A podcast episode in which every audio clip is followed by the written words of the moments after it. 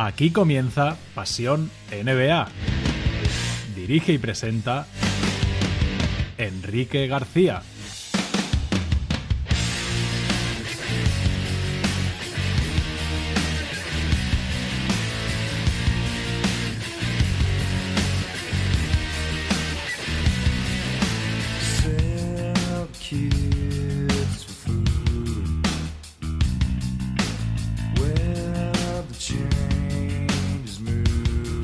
Hola, ¿qué tal estáis? Bienvenidos una semana más a Pasión NBA. Soy Enrique García, este es el programa número 299 al borde ya del 300 en la andadura de Pasión NBA. Es el programa número 50, cumplimos el medio centenar en la novena temporada, nunca habíamos llegado a los 50 programas en una temporada.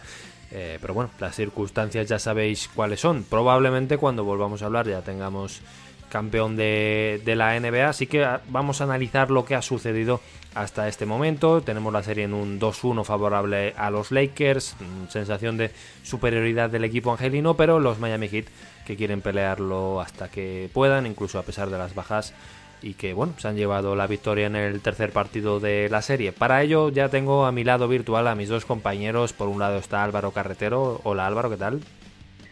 Hola, muy buenas. Pues un poco, no os iba a decir arrastrando insomnio, pero mentiría, porque los estoy viendo en diferido como un cobarde. Bueno, como, como gente con responsabilidades, ¿no? Yo también soy ahora ya del diferido, me he pasado, lo reconozco.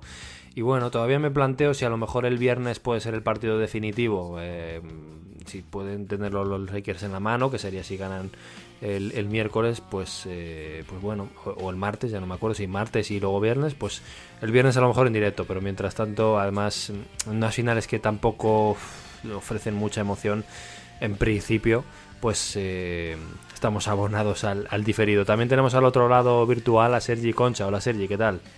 ¿Qué tal chicos? yo hoy todo lo contrario, ¿eh? aparte de estar de lunes, pues estoy con arrastrando las, las pocas horas de sueño porque sí que lo vi en directo y, tocó trabajar también por la mañana, así que, bueno, estamos acusando, acusando el cansancio.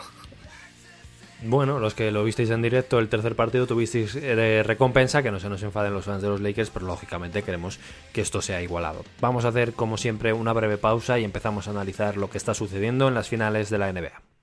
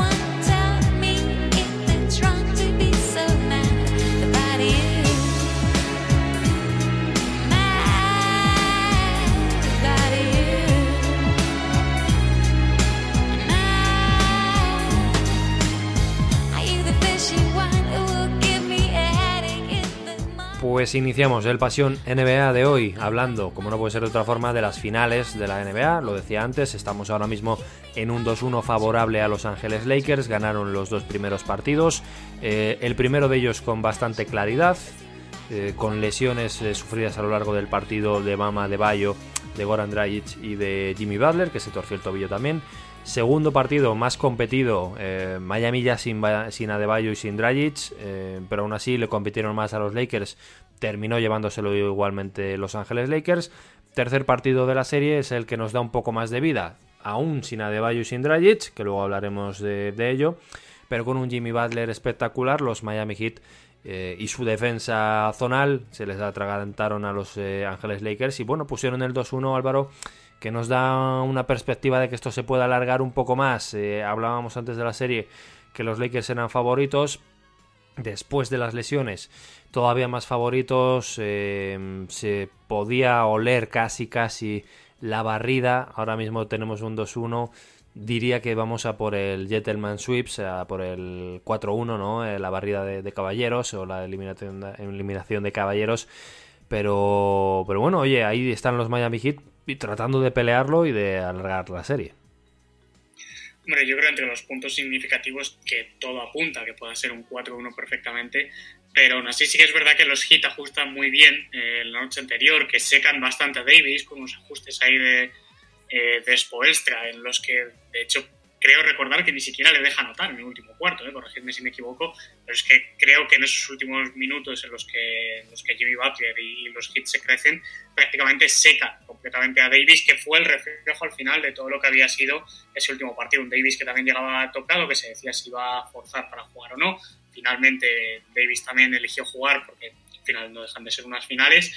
Y más allá de eso, pues hay serie. Yo es que no aún a sabiendas de que los Lakers puedan ser muy superiores, me cuesta desconfiar de estos hits porque aún así, si con un Goran Dragic que presumiblemente no va a seguir jugando estas finales, con una de Bayo que no está y consiguen rascar todavía el, partido, pues francamente cuesta mucho darles por eliminados, ¿no? Pero aún así, todo parece, según los, los dos primeros partidos, que en cuanto Davis y LeBron se ponen a jugar y un par de secundarios puedan ir apareciendo, especialmente como han estado eh, pues Caldwell Pope, por ejemplo, en, estos últimos partidos, incluso Rondo, eh, pues tanto en la, parte ofensiva como, como, en la defensiva, pues muy complicado que los hits puedan llegar a aparecer. Aún así, un partido tonto, como hemos visto ayer, pues eh, se puede dar el caso siempre y te lo rascan. Ahora ya veremos, todo depende, porque una sorpresa puede haber. Más de una se antoja bastante complicado aquí. Yo más o menos pienso en esa línea, no sé tú, Sergi, cómo, cómo lo ves. ¿Ves alguna opción más? ¿Crees que el, este tercer partido que hemos eh, visto indica algún tipo de cambio en, la serie? No, no creo, estoy un poco en, de acuerdo con lo que decís. Al final va a depender mucho de, de si Dragic y Adebayo pueden volver, que yo creo que el, primero va a ser complicado y veremos eh, cómo llega el, segundo, en este caso Adebayo. Eh, pero está claro, ¿no? Que en el momento que se lesionaron, pues ya todos hicimos eh, o, pensamos, ¿no? Que esto ya estaría bastante resuelto para los Lakers.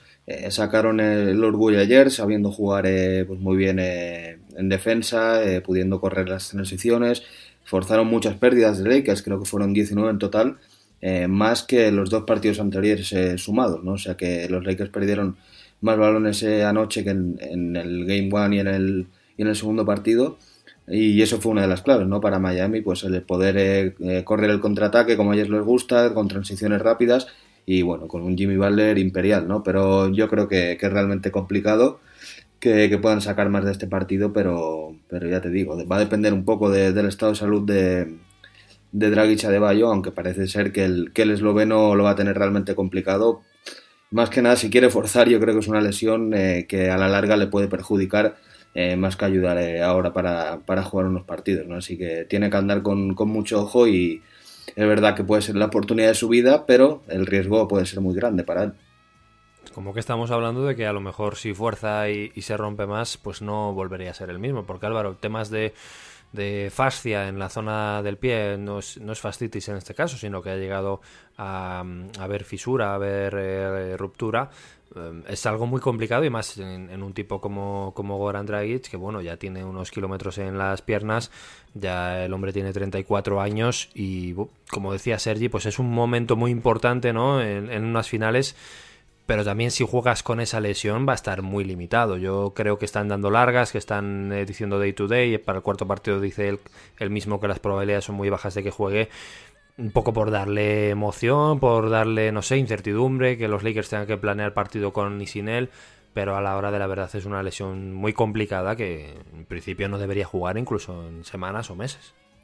Sí, eso comentábamos antes fuera de micros, ¿no? Que cualquier otro escenario que no fuera unas finales estaríamos hablando no de un day to day, sino posiblemente de un par de meses de parón que, que tuviera que ser, especialmente por su caso, ¿no? Por si había habido una fisura, porque va a tener que ser una lesión que son muy delicadas la zona del pie, además, precisamente, especialmente para jugadores de baloncesto, porque principalmente cargan ahí todo su peso, con lo cual es muy complicado recuperarse. Para un jugador de la edad de Dragic, mucho más, o sea que son todo una serie de factores que en vez de ser atenuantes, al contrario, lo van agravando cada vez más y más. ¿eh? Tampoco es que nosotros seamos expertos en lesiones en este caso, pero bueno, hay algún amigo físico que, que yo sí que tengo y sin ser él tampoco una, una bola de cristal, pero sí que estuvimos comentándolo y, efectivamente es que son muy, muy delicadas. Yo lo comentaba él y me lo dijo el otro día, recordaba un poco el caso de Juan Carlos Navarro, que seguramente sea algo que todos tenemos un poco próximo, relativamente próximo, precisamente por la edad en la que se produce, porque Navarro intentó seguir y seguir y al final la lesión la acabó arrastrando durante años y que la calidad de Navarro podía seguir intacta, pero al final es que su cuerpo no daba para más, no daba para más precisamente por unos dolores en el pie que se acabaron convirtiendo en crónicos. Y ese es un poco el riesgo que ahora mismo corre Goran Dragic, que esa lesión se agrave tanto que ya sea incapaz de poder plantar el pie sin sentir dolor en él. Y ahí está el examen que es que seguramente hubiera tenido que ser un examen mucho más en profundidad que por las finales. No se está haciendo y que incluso por el propio deseo, ya vamos a ponerlo aquí un poco a lucubrar, del jugador de no querer perderse las finales y autodescartarse oficialmente, no solo por la parte del equipo, pues seguramente por eso siga siendo day to day, pero es que es en cualquier otro escenario eh, esta lesión podría durar meses y, y, depende de la gravedad podría ser un season ending perfectamente.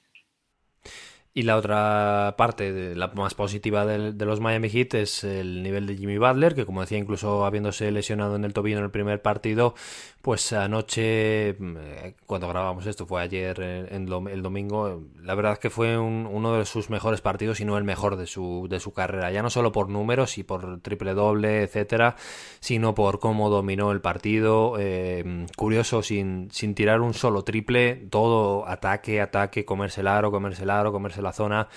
Y desde luego, Sergi, que nos dejó uno de esos partidos de los que se te quedan grabados en, en la memoria y te hacen plantearte que este tío en noches dadas, eh, lamentablemente para él y para Miami, no, no de forma constante para hacer los siete partidos, pero en noches como, como esta es un tipo que es élite de, la liga, desde luego que a nivel defensivo también está a un nivel altísimo, entonces si sumamos el ataque con la defensa, pues tenemos a uno de los jugadores más completos de la liga, junto con Kawhi Leonard probablemente, y anoche, pues eh, para la defensa de los Lakers eh, fue totalmente imparable. Probablemente podrían haber hecho algún mejor Em, esfuerzo, digamos, eh, haciendo ajustes. Eh, yo compartí también, eh, hacía un retweet hoy de un, de un vídeo de cómo LeBron James en varias ocasiones dejaba hacer un cambio muy fácilmente de, defensivo en el que Butler se emparejaba con un defensor peor que, él.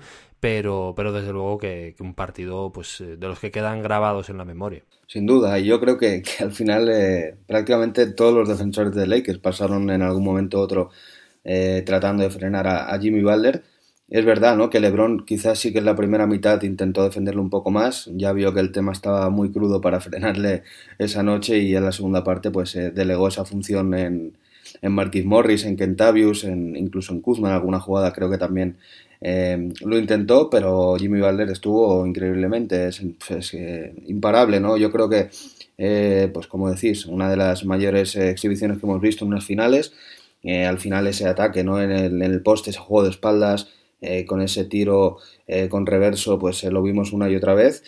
muy efectivo, esa sensación de, liderazgo ¿no? que, tiene Jimmy Butler en todo momento, también pues demostrando su visión de juego, lo generoso que es también a veces, ¿no? porque en alguna ocasión a lo largo de su carrera ha pecado de, ser un jugador un tanto chupón, pero yo creo que en, en, Miami, pues eh, lo decíamos también el otro día, ¿no? Ha encontrado el, el ecosistema perfecto para brillar y para hacer eh, brillar a, los demás, sobre todo, eh, pues apadrinando, ¿no? En, podríamos decir a, jugadores como Hero y como, como Robinson, que los tiene pues muy mimados, hablando mucho con ellos, en definitiva ejerciendo de líder, ¿no? Con, con ellos y ellos están respondiendo a las, a las mil maravillas como se está viendo en estos playoffs, ¿no? Yo creo que ese, ese carácter, esa garra competitiva que transmite Butler, eh, pues se enganchan jugadores eh, muy jóvenes que están ante un reto mayúsculo eh, muy, muy temprana de su carrera, ¿no? Y yo creo que esa presión, ¿no? Que quizá podrían tener otros jugadores jóvenes al verse en un escenario como una final,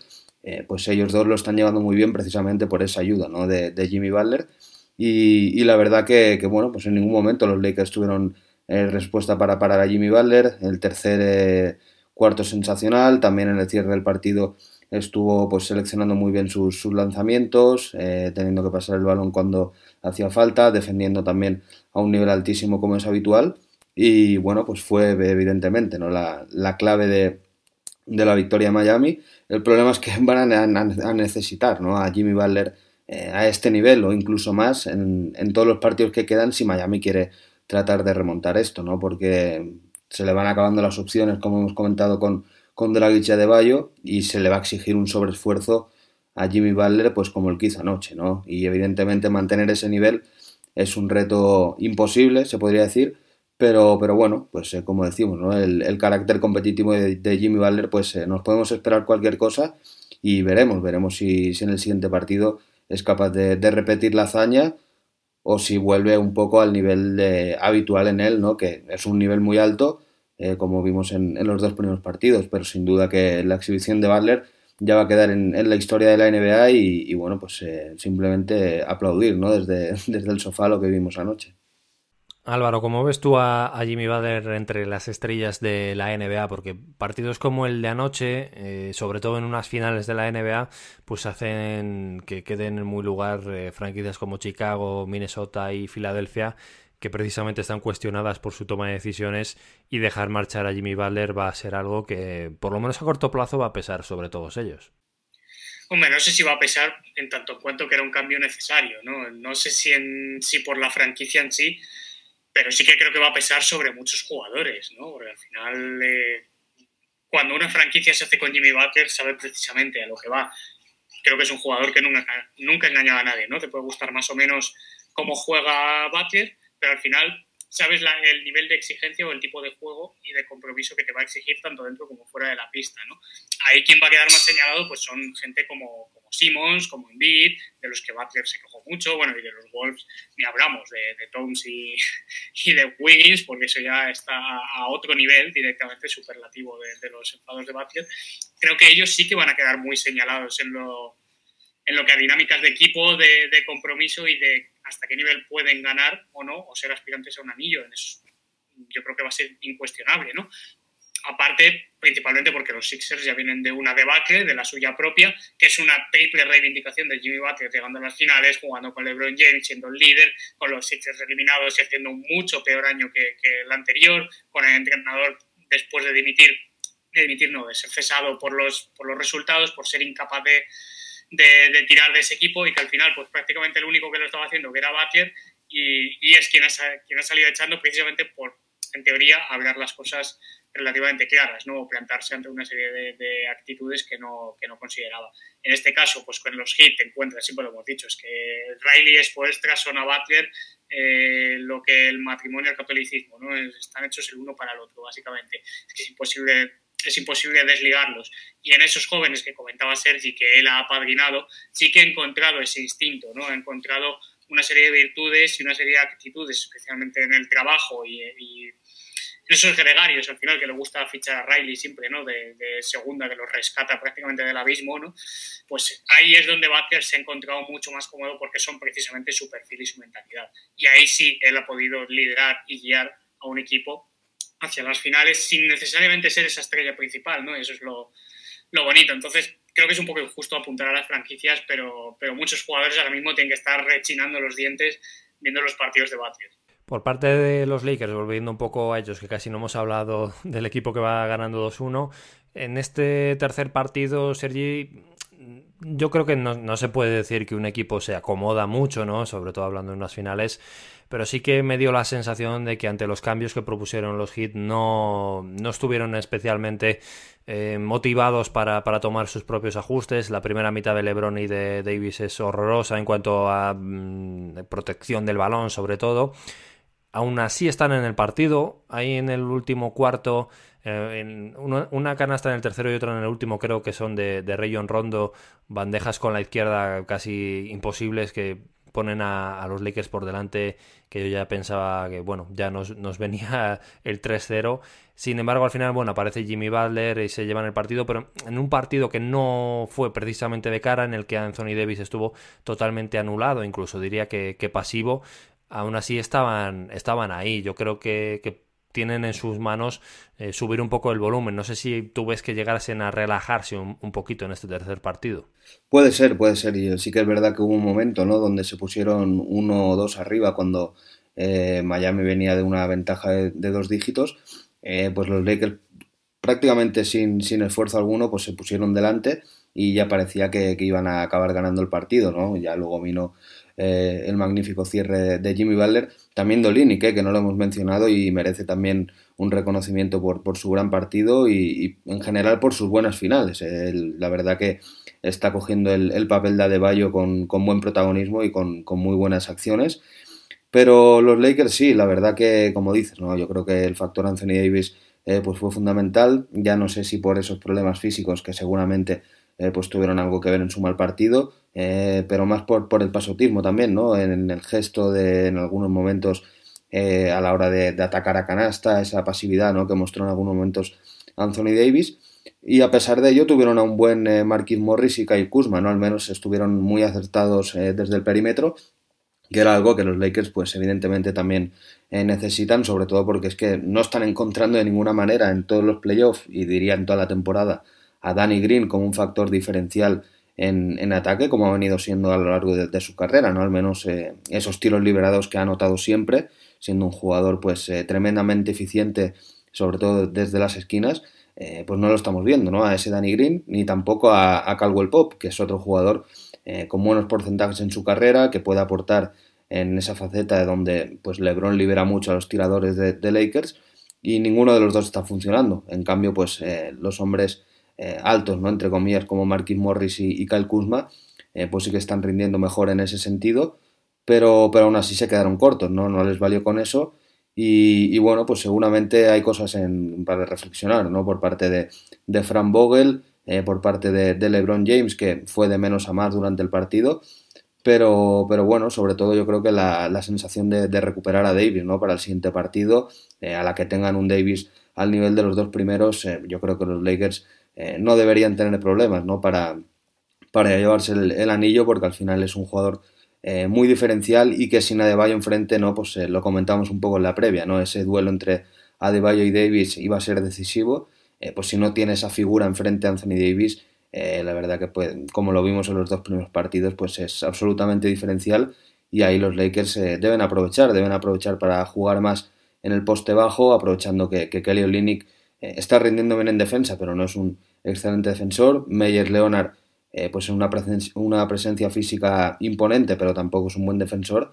Y ahí Davis, pues debe castigar, ¿no? Con todos sus recursos y, eso es algo que no lo hemos visto en este partido, pero seguro que eh, Vogel pues, hace esos ajustes necesarios para que en el siguiente mm, vuelva a pasar y, de Lebron pues eh, poco más, un poco al nivel de lo, de lo que hemos visto en él, eh, un poco en dosificándose a medida que, pasan los minutos, haciendo un poco de todo, estando un poco pues quizá menos acertado que en los otros dos primeros partidos, pero con esa concentración máxima ¿no? que está demostrando en estas finales eh, pues eh, cuando los Lakers eh, lo vimos, ¿no? En los dos primeros partidos, pues los gestos de, de Howard, de, algunos jugadores, pues riéndose un poco, celebrando, él siempre pues centrado, ayer ni siquiera se paró a, a, saludar a los rivales ni a decir nada a sus compañeros, acabó el partido y se fue a vestuarios él solo sin, sin mediar palabra y bueno, pues eso habla también un poco de, de las ganas que tiene Lebron, ¿no? De, de ganar este anillo, de lo importante que es para su legado eh, ganar un anillo con los Lakers.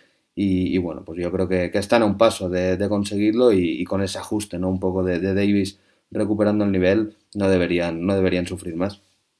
Álvaro, vamos a poner que todo sigue un camino más o menos como el que tenemos todos en mente, que los Lakers terminan ganando el, el, anillo y que LeBron James y Anthony Davis hacen números más o menos similares, ¿no? Y dejan sensaciones de dominio más o menos similares. Hay ya un debate, había por lo menos antes de este último partido, se ha callado un poco sobre mm, si el MVP de las finales será para LeBron James o será para Anthony Davis. Por un lado tenemos la narrativa de Davis, de la joven estrella todavía joven, que llega a los Lakers para ganar su primer anillo y salir de un equipo en el que no competía para pues eso, estar al lado de LeBron James y llevar a los angelinos al anillo.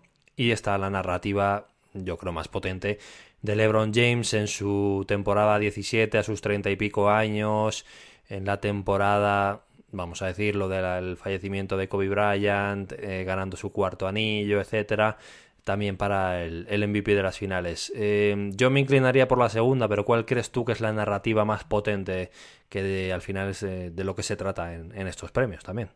Hombre, por narrativa la de Lebron y además porque la historia dice que Lebron, después de perder siempre un partido en las finales, el siguiente partido que hace suele ser monstruoso. Entonces eso va a poner o de ser así decantaría mucho la balanza también de su lado porque al final también la memoria es un poco cortoplacista y seguramente los dos primeros partidos se hayan olvidado una vez pase el tercero, siempre suponiendo en caso de que haya un partido impresionante de LeBron, que los Lakers ganen y todo esto que ya sabemos.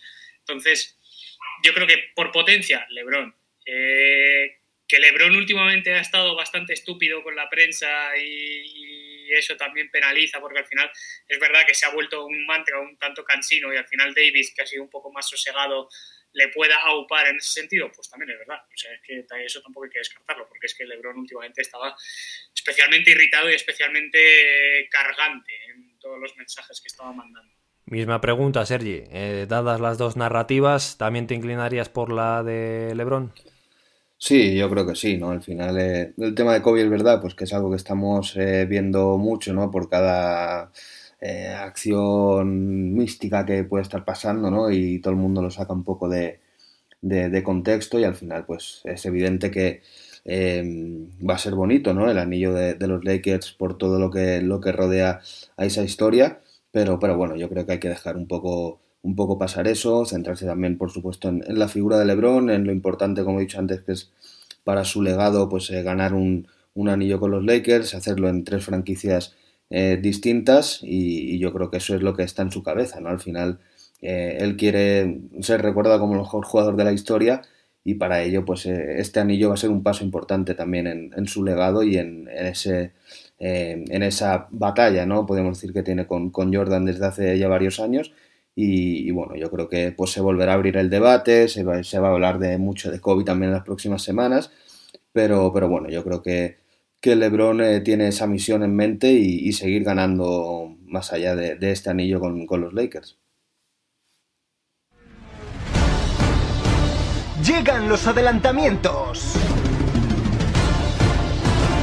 Llegan las paradas en boxes Llega toda la pasión de la Fórmula 1 con Pasión GP. Después de cada gran premio, no te pierdas el mejor análisis con las claves y la polémica de la carrera, además de las últimas noticias del Gran Circo de la mano de Diego G. Alonso y Noelia Boya, que también te contarán lo más destacado del motor base con una mirada cercana para que conozcas a los futuros protagonistas de la máxima competición. Es el momento, siente la pasión por el motor en Pasión Deportiva Radio.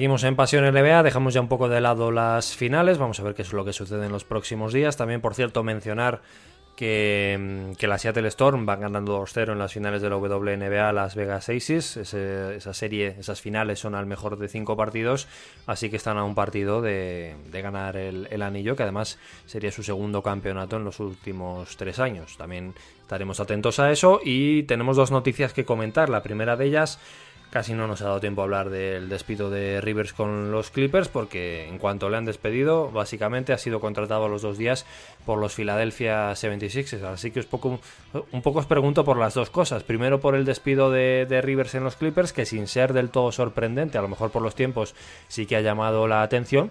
Y después que los Sixers que parecía que iban por el camino de Mike D'Antoni y Álvaro, al final han pegado un volantazo y han visto a Doc Rivers libre y se han echado a por él no recuerdo quién lo dijo, si habéis un general manager anónimo quien publicó exactamente la, cita, a lo mejor ahora cuando la diga alguno lo sabe y lo podéis confirmar, y decía que es que los Sixers lo que necesitaban no era un entrenador, sino una niñera. Y básicamente Doc Rivers hacía ese trabajo de niñera más que de entrenador y era quien cumplía perfectamente con todas las características, ¿no? Luego el juego, pues ya veríamos cómo iba, pero que su problema iba a ser más un problema de atención, de foco, de, intensidad, de, roles, de egos y bueno, pues todo lo que se viene cogiendo en los Sixers durante tantísimos años, ¿no? Que, viene sin control y bueno, aparte podía decir los contratos de los Forford, los reconocimientos y otras cosas, ¿no? Que por ahí.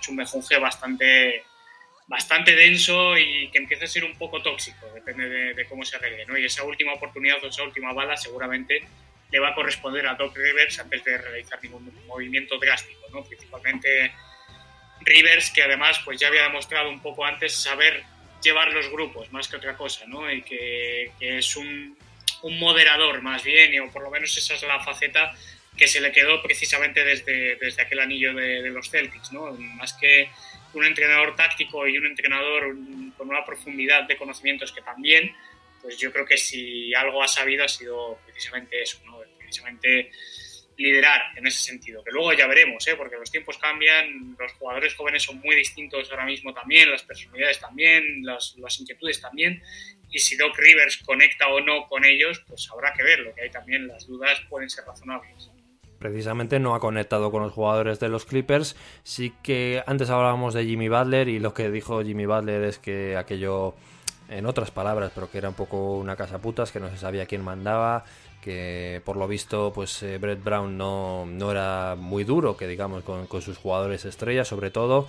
Y en ese sentido sí que creo que Doc Rivers llega para poner orden, para mm, convertir a esos eh, inmaduros jovencitos en, gente adulta, que alguno lo necesita y también necesita ponerse a dieta y, ponerse más en, forma.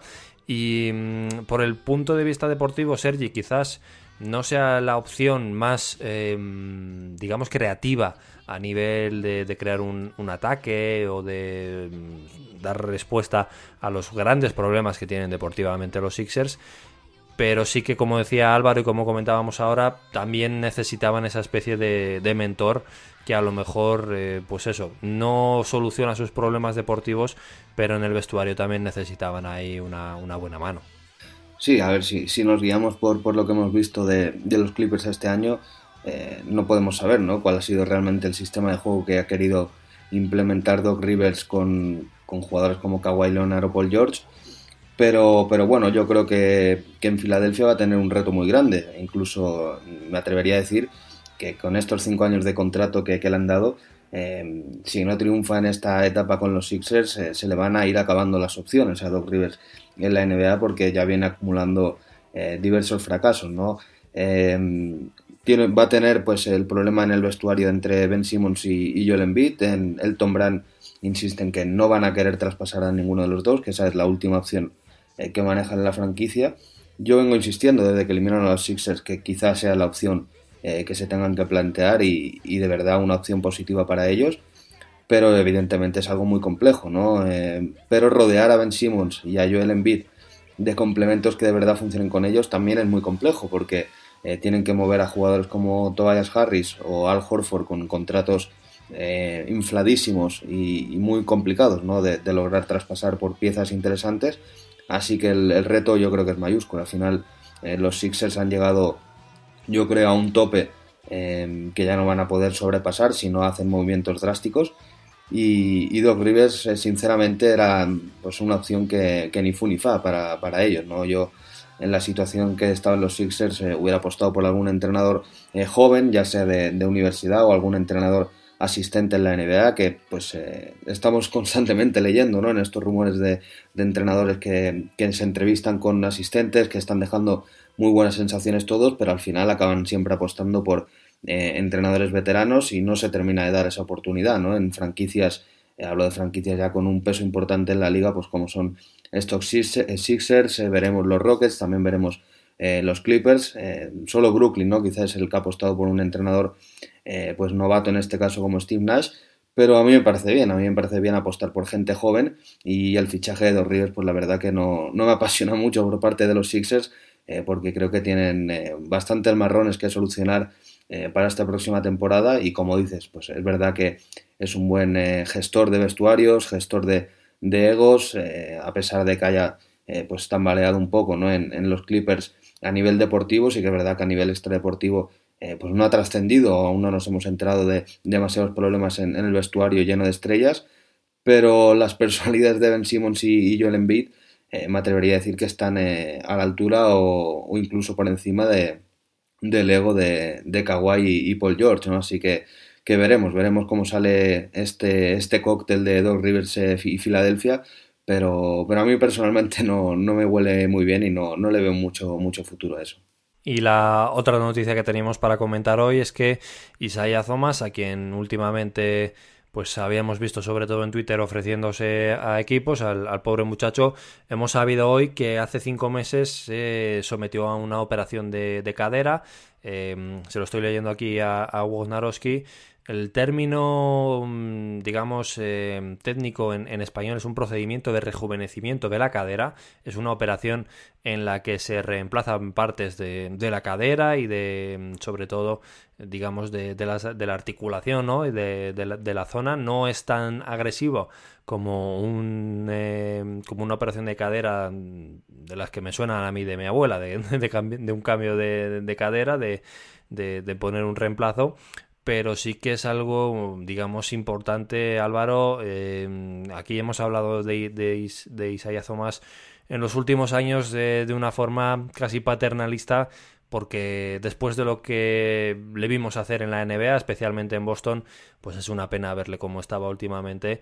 Y no sé si poner muchas esperanzas realmente en, en esta operación. Condescendiente paternalista y ya no solo por por lo que hubiera hecho antes, sino prácticamente por cualquier jugador que tenga que pasar.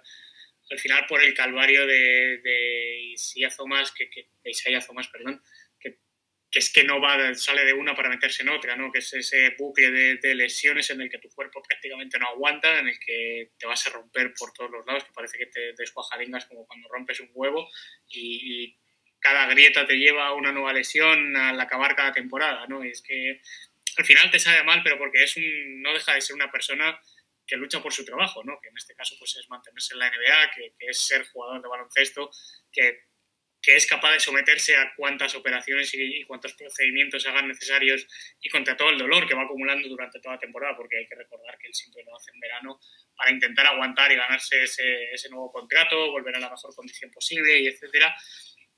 Todo ese dolor que, que va aguantando pues también hay que reconocérselo, ¿no? Y que parece que, ahora se ha convertido un poco en el...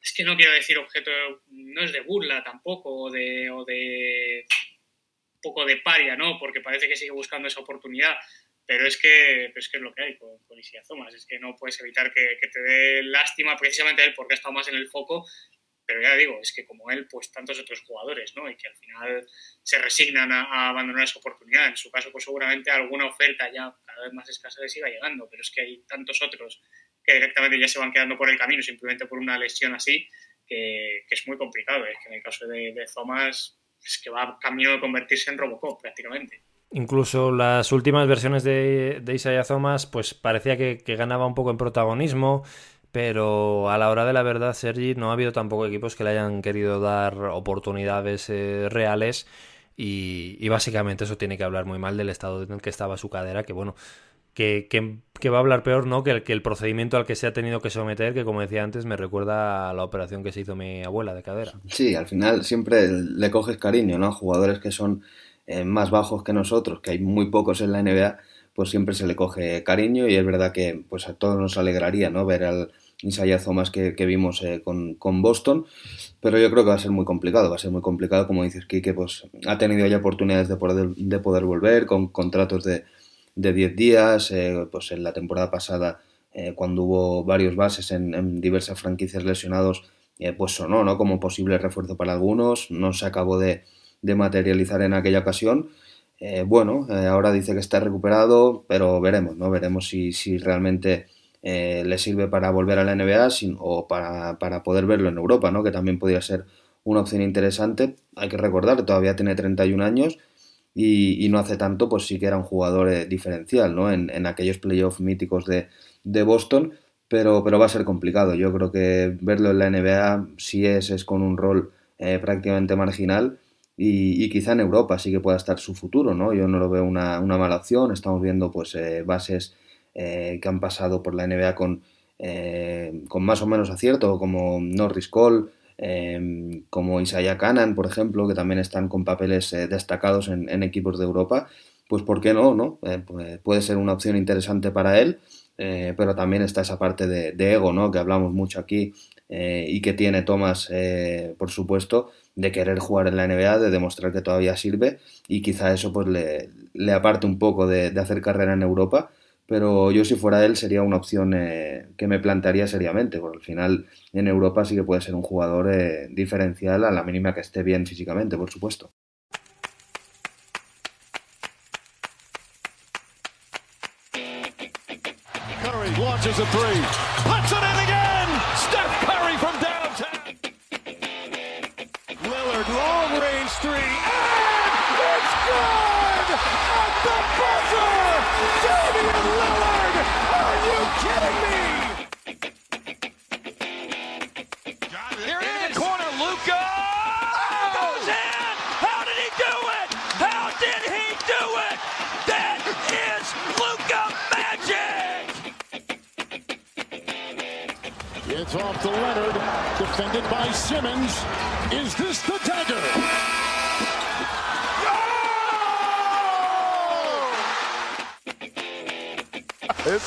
Good as it gets.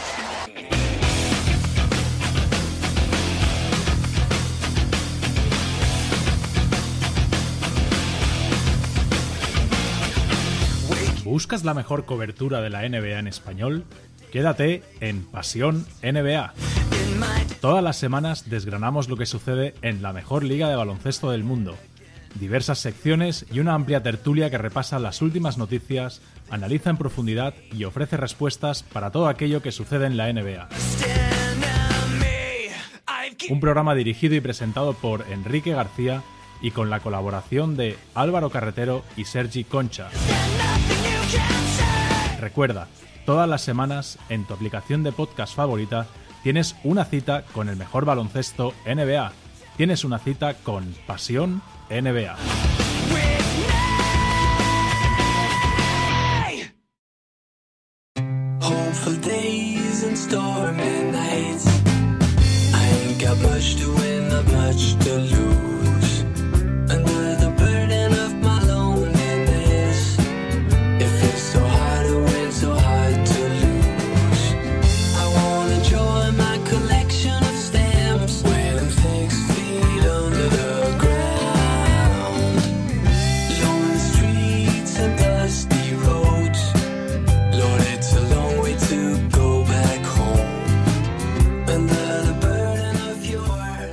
Ha llegado el Pasión NBA de hoy. Lo dicho, la próxima vez que hablemos será ya con las finales terminadas para analizar lo que haya sucedido en estos últimos partidos. Ojalá que sean más de dos, porque la verdad que, como decía antes, siempre pues nos interesa que las finales sean lo más igualadas y lo más largas posible. Muchas gracias a mis dos compañeros por haber estado una vez más a mi lado.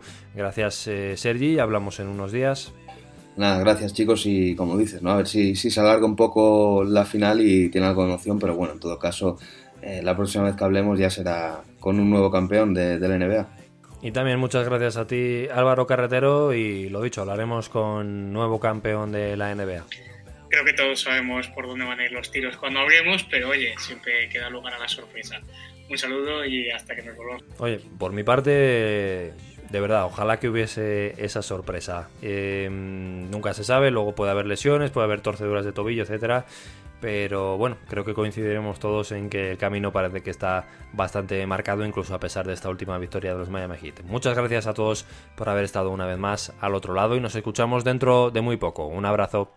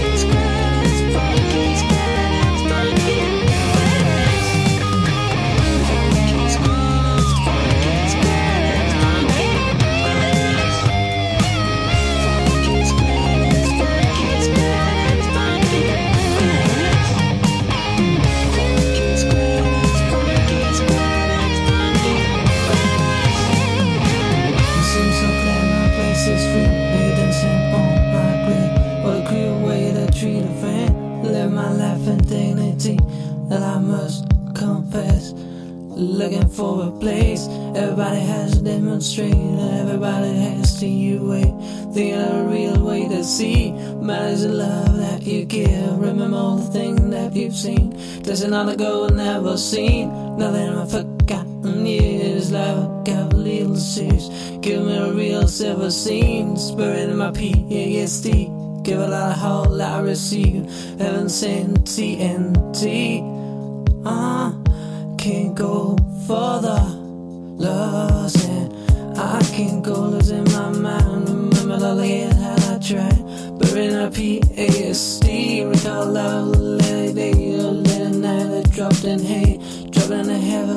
see.